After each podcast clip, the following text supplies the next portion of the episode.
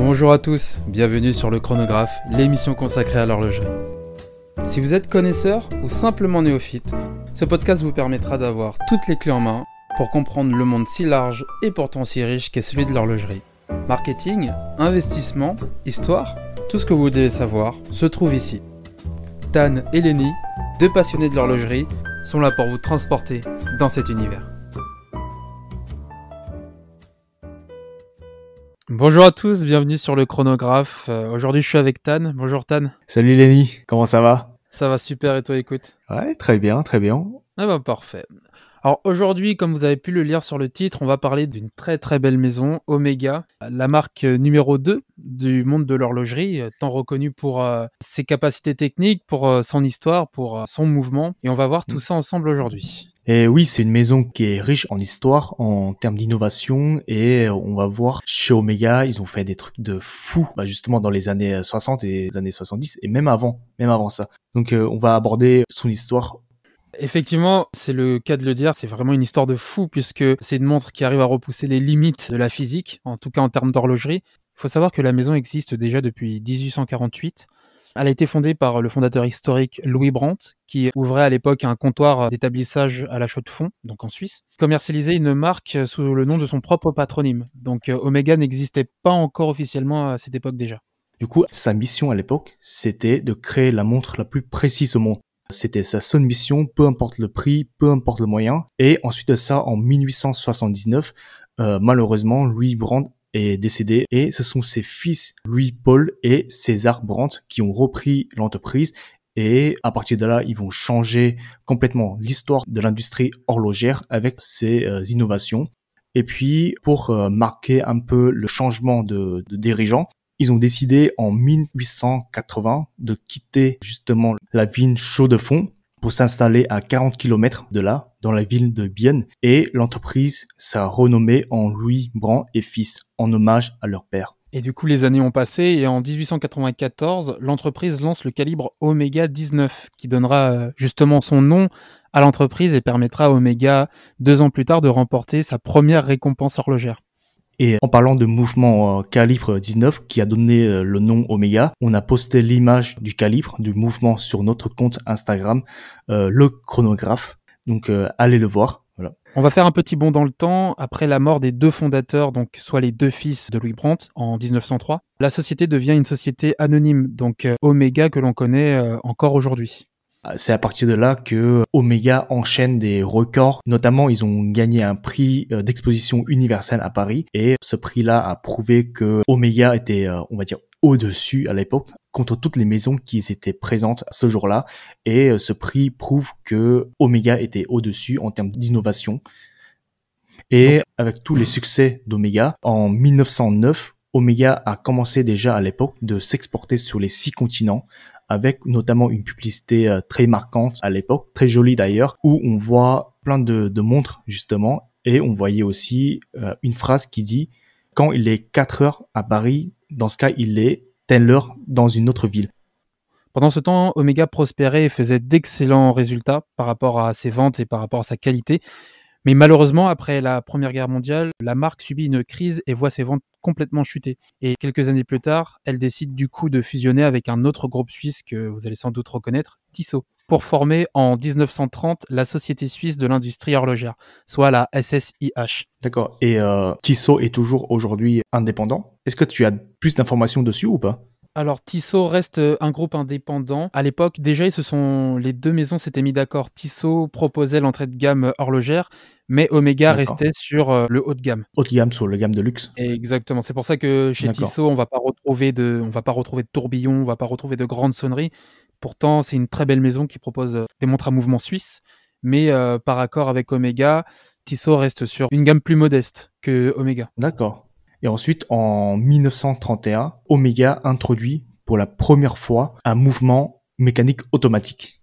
Et euh, la même année, Omega remporte également la première place dans les six catégories du concours organisé par l'Observatoire de Genève et adopte du coup le slogan de ses campagnes publicitaires Omega Exact Time for Life. Pour ceux qui ne parlent pas anglais, Omega, le temps exact à vie. Donc ce qui a encore plus valu à l'aura de perfection horlogère que Omega déjà arborait à l'époque. Et euh, quelques années plus tard, en 1936, Omega a battu un record de précision. Alors, c'est un record de précision chronomètre. Hein, et ils ont réussi le test euh, avec 97,8 points sur 100. Et le record reste invaincu à ce jour. Et quelques années plus tard, lors de la Seconde Guerre mondiale, Omega rencontre de nouveau des difficultés économiques, mais reste le plus gros fournisseur de montres de l'armée de l'air britannique notamment qui lui commandera plus de 110 000 montres jusqu'à la fin du conflit. On va faire un petit saut dans le temps. Et ensuite de ça, en 1948, pour les 100 ans de la maison, Omega introduit pour la première fois le modèle de Seamaster et on va voir plus tard dans l'épisode que cette montre va, euh, va suivre un certain James Bond depuis quelques décennies maintenant. Donc maintenant, on va avancer un peu dans le temps, on va entrer dans une époque, on va dire, intéressante. On est en pleine guerre froide et arrivé à l'année 1962, c'est la première fois que Omega entre dans l'espace et effectue euh, la mission Mercury Sigma 7 avec l'astronaute Wally Schirra qui portait à son poignet une Speedmaster chronographe professionnelle et qui a effectué six tours de la Terre en un peu plus de 9 heures. Alors, il faut savoir que un satellite en orbite basse, entre 400 euh, et 500 km, peut faire euh, le tour de la Terre en une heure. Là, ici, il a fait six tours de la Terre en un peu plus de 9 heures. Et après près de deux ans et demi, la NASA approuve la Omega Speedmaster parmi les quatre maisons qui euh, se font inviter par euh, la NASA pour être sélectionnées pour la mission spatiale. Et bah, Omega était la seule maison sélectionnée. Les quatre maisons, c'était Omega, Rolex, Longines et Hamilton. Et Omega a battu tous les records, a réussi tous les tests et a été approuvé en 1965 par la NASA pour participer à la mission Apollo 11. Et c'est une grande histoire d'amour à partir de 1965 jusqu'à aujourd'hui encore. Et c'est donc quatre ans plus tard que euh, le 21 juillet à 2h56 que l'astronaute Neil Armstrong est le premier homme à marcher sur la Lune, sa montre au bracelet, une Omega Speedmaster Professional. Et euh, la Moonwatch est restée à peu près deux heures et demie en dehors de l'engin. Et quelques minutes après Neil Armstrong, c'est son ami Buzz Aldrin qui fait entrer définitivement la Speedmaster dans l'histoire en l'apportant à son poignet sur le sol lunaire. Pour Omega, c'est donc euh, la consécration. La, la Omega Speedmaster devient la première montre à aller dans l'astre lunaire. C'est juste, euh, c'est juste incroyable. Et donc, elle prend alors le surnom de Omega, la montre de la Lune. La montre sera par la suite utilisée pour euh, d'autres missions lunaires. Pour ceux que ça intéresse, on a retrouvé la montre de consécration pour la toute dernière mission, la Apollo 17, qui est un hommage justement aux missions. Euh, n'hésitez pas à aller faire un tour sur notre Instagram, le chronographe, pour aller voir la montre. Et forcément, après l'espace, les profondeurs, puisque toujours la même année, en 70, à la demande du commandant Cousteau, Omega crée la Seamaster Professional 600. Donc, euh, dite Ploprof, pour, euh, plongeur professionnel. Et cette montre à boîtier monobloc, à remontoir à écrou d'étanchéité spécifique, justement, obtient le record du monde de profondeur en plongée. C'est juste euh, incroyable. Et la même année, de l'autre côté de l'Atlantique, on avait un nouvel euh, avion, un avion supersonique, le Concorde SST. C'était pendant les phases de thèse. L'avion avait besoin d'une précision extrême. Et donc, vous euh, imaginez évidemment que dans le Concorde, tous les instruments pour mesurer le temps dans l'avion était conçu par Omega et même les pilotes euh, avaient une montre Omega au poignet pour toujours avoir l'heure euh, sous les yeux. Par exemple, on a le, capitaine à l'époque, John Hackett, qui portait une Omega Speedmaster au poignet pour justement pour ses vols avec le Concorde. Et comment parler de la conquête spatiale et la conquête lunaire sans parler de la fameuse mission Apollo 13 qui a eu lieu en 1970 Dan, je vais te laisser la, je vais te laisser l'expliquer euh, aux auditeurs. Parce que vous allez voir, c'est une histoire assez euh, incroyable. Et euh, quand avec Lenny, on a découvert cette histoire, on, on, a dit waouh, mais c'est c'est improbable, c'est impossible. Alors après une année après avoir mis les pieds sur la Lune, on était toujours en conflit avec l'URSS et les États-Unis voulaient prouver encore une fois que euh, ils pouvaient aller une deuxième fois sur la Lune. Ils ont fait la mission le 11 avril. Apollo 13 décolle en direction de la Lune et on était à à peu près durant le vol 300 000 km de la Terre. Il y avait un réservoir de l'engin qui a explosé en plein de vol. Donc euh, vous imaginez que euh, on était à 300 mètres de la Terre, entre la Terre et la Lune, en espace. On n'était pas entre Paris et Bordeaux, hein. on était vraiment entre euh, la Terre et la Lune. Et donc, il y avait des possibilités. Soit on continue jusqu'à la Lune, mais dans ce cas, on peut pas retourner parce qu'on n'aura pas assez d'essence en fait pour revenir. Et la, la seule solution qui restait, c'est de revenir sur Terre. Le problème, c'est que il n'y avait pas beaucoup de réservoirs. Donc, euh, il fallait économiser au maximum d'énergie dans, dans l'engin. Donc, les astronautes ont décidé de couper tous les instruments digitaux pour économiser de l'essence, pour pouvoir revenir sur Terre. Et c'est là qu'on se demande, mais en quoi ils montrent peut faire la différence dans ce cas-là? Alors, il faut savoir que les astronautes vont entrer dans l'atmosphère et selon l'angle euh, de, de, la trajectoire de, de l'engin, bah, cela peut être mortel. L'engin peut brûler puis ensuite exploser. Donc à ce moment-là, il fallait justement rediriger, euh, réajuster la trajectoire de l'engin pendant 14 secondes. Et comme je disais plus tôt, dans l'appareil, tous les instruments digitaux étaient éteints, donc on ne pouvait pas mesurer le temps précisément. Et c'est là que les astronautes ont utilisé la Omega Speedmaster pour euh, mesurer le temps et ils ont réussi à chronométrer exactement 14 secondes pour réajuster l'angle de l'appareil et ils ont réussi enfin à entrer dans l'atmosphère et ils ont atterri dans l'océan Pacifique. Et c'est depuis cet événement que euh, Omega officiellement reçoit pour la Speedmaster un Snoopy Award, euh, pour ceux que ça ne parle pas, le Snoopy Award, c'est. Euh, moi, Snoopy, c'est un chien en costume astronaute. c'est exactement ça, oui.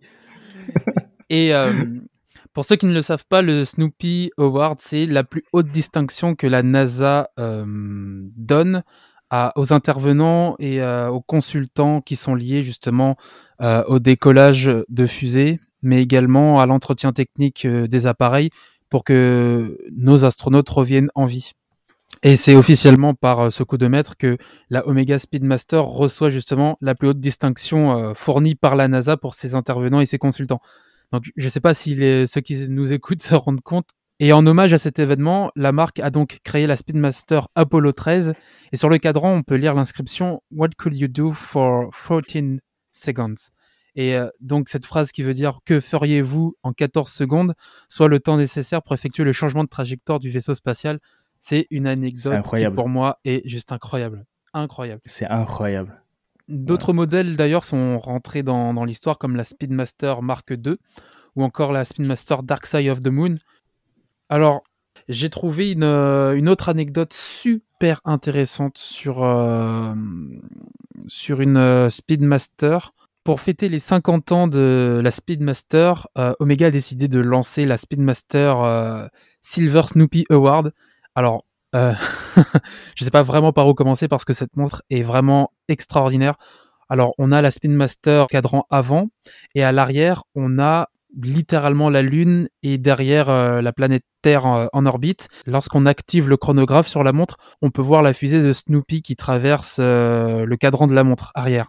Waouh Alors, pour ceux que ça intéresse, je vous assure que ça vaut le détour. On va mettre également la, une vidéo courte sur Instagram pour que vous réalisez la performance euh, artistique et technique de, la montre. C'est vrai, c'est vrai que euh, c'est vrai que l'arrière est incroyable. très très bien pensé de la part d'Omega.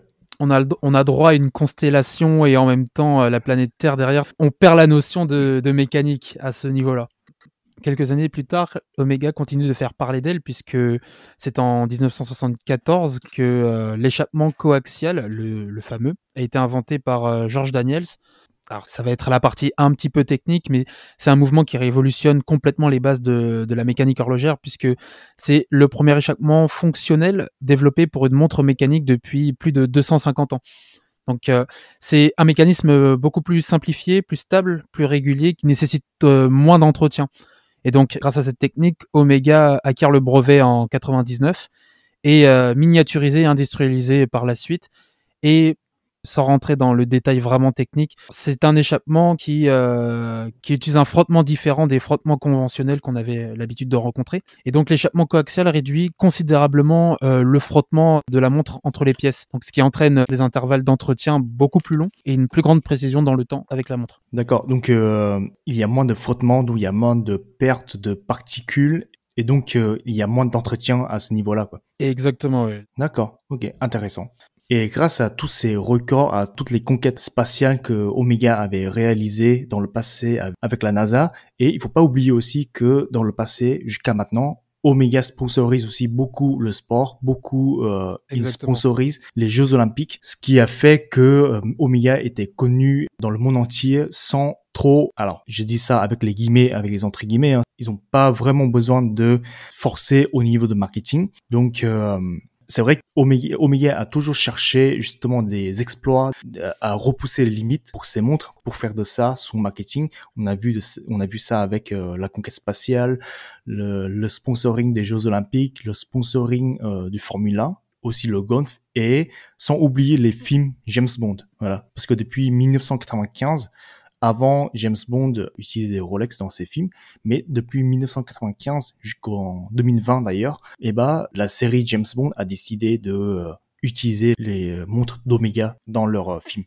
Alors, je vais juste, je vais juste ouvrir une petite parenthèse. Je vais te rejoindre, je te rejoins mmh. complètement sur sur le marketing et la, la communication d'Omega, puisque c'est l'histoire finalement d'Omega qui est sa propre publicité et son histoire parle d'elle-même puisque on a de la conquête spatiale, on a de la, conquête des profondeurs, on a une montre qui, a toujours su faire ses preuves et qui finalement a moins besoin que, que ses concurrentes de prouver que c'est une montre fiable. Voilà, c'est ça. En fait, sa propre publicité, c'est le fait d'exister. Voilà, c'est exactement. Bah, le fait que si jamais une montre peut aller dans l'espace, sur Terre, euh, évidemment qu'elle peut tenir, tu vois, qu'elle peut tenir des années et des générations. En fait, c'est là où je trouve dommage, c'est que hum, depuis des années 60, euh, justement après la conquête spatiale, bah Omega n'a pas tellement innové que ça en termes de marketing. C'est-à-dire que euh, même les publicités récemment d'Omega, hein, c'est euh, c'est toujours centré sur la Lune, toujours centré sur la Omega Speedmaster, mm-hmm. et elles ne mettent pas en avant les valeurs de la maison. Récemment, j'ai vu que Omega a commencé à, bon, maintenant, hein, avec les réseaux sociaux, euh, Internet, etc., Omega a bien entendu le besoin des gens, a bien compris le, le problème au niveau mondial, ce qui est euh, les problèmes d'environnementaux. Et Omega récemment a commencer à sponsoriser les, euh, les chercheurs pour justement maintenir la vie dans l'océan et en maintenant la vie euh, des espèces qui vivent dans l'océan, bah indirectement ou euh, directement sur le long terme, bah on pourrait protéger justement la vie des millions d'humains sur Terre. Donc c'est c'est là qu'en fait que Omega a, joué sur les problèmes environnementaux. C'est assez récent, hein. je crois que c'était en août 2020 même, bah c'était il y a quelques mmh. mois. Donc, à part les publicités pour la Lune, hmm, je trouvais que euh, Omega a stoppé, on va dire, son innovation côté euh, marketing. Après, peut-être que euh, Omega n'avait pas besoin. Après, je pense que Omega n'a pas stoppé son marketing, mais l'a plutôt entretenu autour d'un storytelling qui était forcément visé la lune, puisque la lune c'est c'est un petit peu c'est un petit peu l'objectif ultime de l'homme et c'est Omega qui a participé à ce pas, dans l'histoire. exactement. Donc comment mm. comment ne pas jouer sur ce marketing là Comment ne pas comment ne pas se laisser tenter de de prouver euh, chaque seconde. D'ailleurs, on va y revenir. Comment ne pas prouver chaque seconde que euh, c'est Omega qui était sur la Lune, puisque pendant que pendant que j'écrivais la vidéo avec toi, j'étais sur le site forcément de, de Omega. Et c'est, j'ai trouvé ça assez poétique et assez vraiment sympa. L'idée que lorsque tu vas sur la Speedmaster, tu as pas un compte à rebours, mais un chrono sur la Speedmaster avec un écriteau juste au-dessus. La Speedmaster est allée sur la Lune depuis et tu as donc 50 ans, le nombre euh, ah de jours, le nombre de mois, le nombre d'heures, et chaque seconde, ça s'actualise et ça augmente. Ouais, D'ailleurs, on a fêté les 50 ans l'année dernière, en 2019. Mais après, oui, c'est vrai que en même temps, euh, c'est unique. En fait, c'est la seule marque, en fait, c'est la seule maison qui qui est allée sur la lune.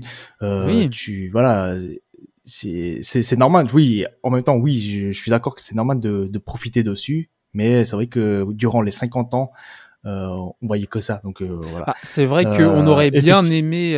c'est vrai que ben c'est un peu facile à dire que Omega s'est reposé sur sur ses lauriers, mais c'est vrai que de la marque numéro 2, on aurait pu attendre justement un nouveau défi euh, à relever pour euh, pour la maison. Pour rappel, c'est exactement la même année que euh, on a la Seamaster 600 qui obtient le record de profondeur et la Speedmaster qui va mm. dans l'espace. Donc on a la même année exactement deux extrêmes.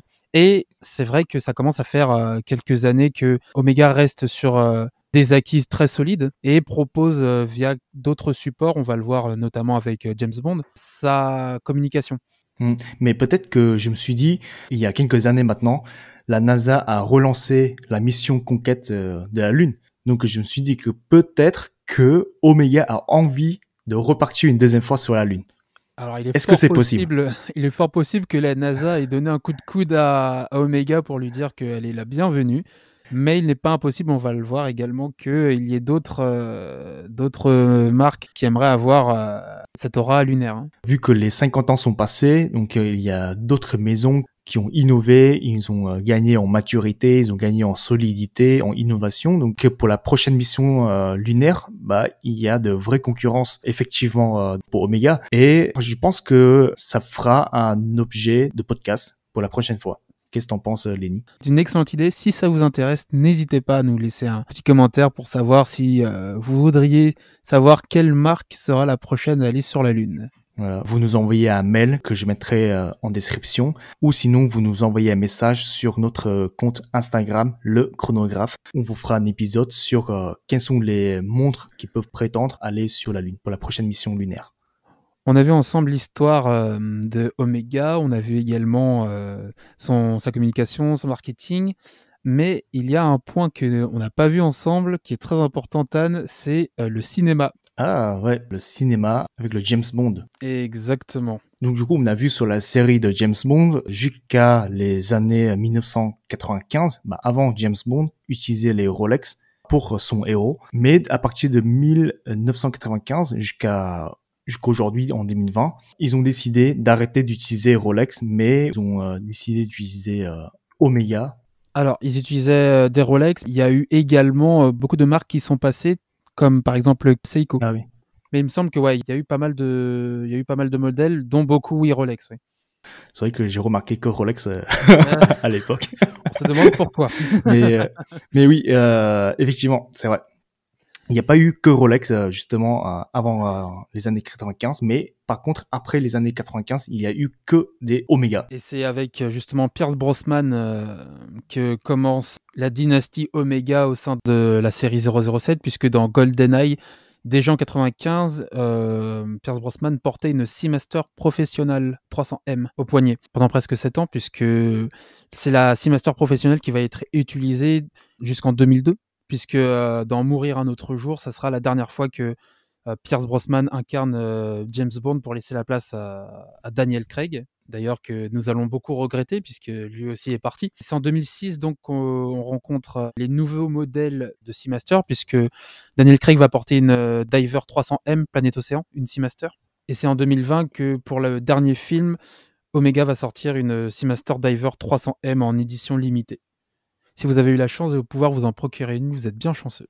C'est vrai que euh, je pense que cette montre-là va prendre une, une valeur énorme. Hein. Bah, du coup, édition spéciale 007. Euh, Et en plus, la montre est en titane, très léger, très solide. Mais euh, c'est vrai que si vous avez la chance mm, d'en avoir une, dans ce cas, je pense que ce serait un, un investissement de, de malade. Gardez-la encore quelques années parce qu'elle va prendre beaucoup de valeur. Et Exactement. Et en parlant de valeur, c'est la partie que beaucoup de personnes nous demandent d'ailleurs, c'est la partie investissement. Mmh. C'est vrai que sur euh, sur Instagram et euh, via notre mail aussi, on a reçu euh, pas mal de questions concernant la partie investissement des montres parce que j'ai l'impression qu'il y a beaucoup de gens qui sont intéressés. Et donc, on va aborder maintenant avec vous l'aspect financier. Quelle montre Omega il faut acheter pour garder ou revendre sur le long terme pour faire une plus-value? Alors selon nos données d'analyse, on a beaucoup retrouvé la Speedmaster, forcément euh, sur laquelle investir. Alors si vous voyez une Speedmaster, il ne faut pas vous précipiter dessus sur le site puisque il y a différents types de Speedmaster. Il y a les éditions limitées et celles qui sont euh, entre guillemets illimitées. Notamment celle que vous pouvez voir sur le site officiel de la maison.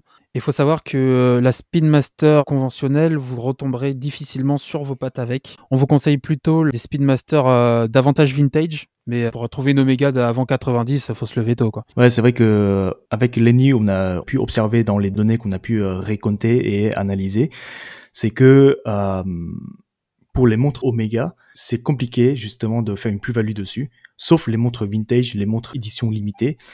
Alors, ce qu'on peut vous conseiller pour Omega, c'est euh, d'attendre justement des, collections d'édition limitées pour espérer une euh, valeur ajoutée quelques années plus tard. Euh, d'ailleurs, petite anecdote, j'ai un ami qui, qui, son père avait acheté une Omega Apollo. On peut voir justement écrit Apollo sur le cadran à midi. Et il l'avait, mmh. son père l'avait acheté l'équivalent de 10 000 euros à l'époque, ou si je me souviens bien. Et aujourd'hui, elle en vaut 70 000. Sacré investissement. Donc c'est un, c'est un superbe investissement, mais encore une fois, mm. la montre c'est une édition limitée, elle était pour euh, une occasion spéciale.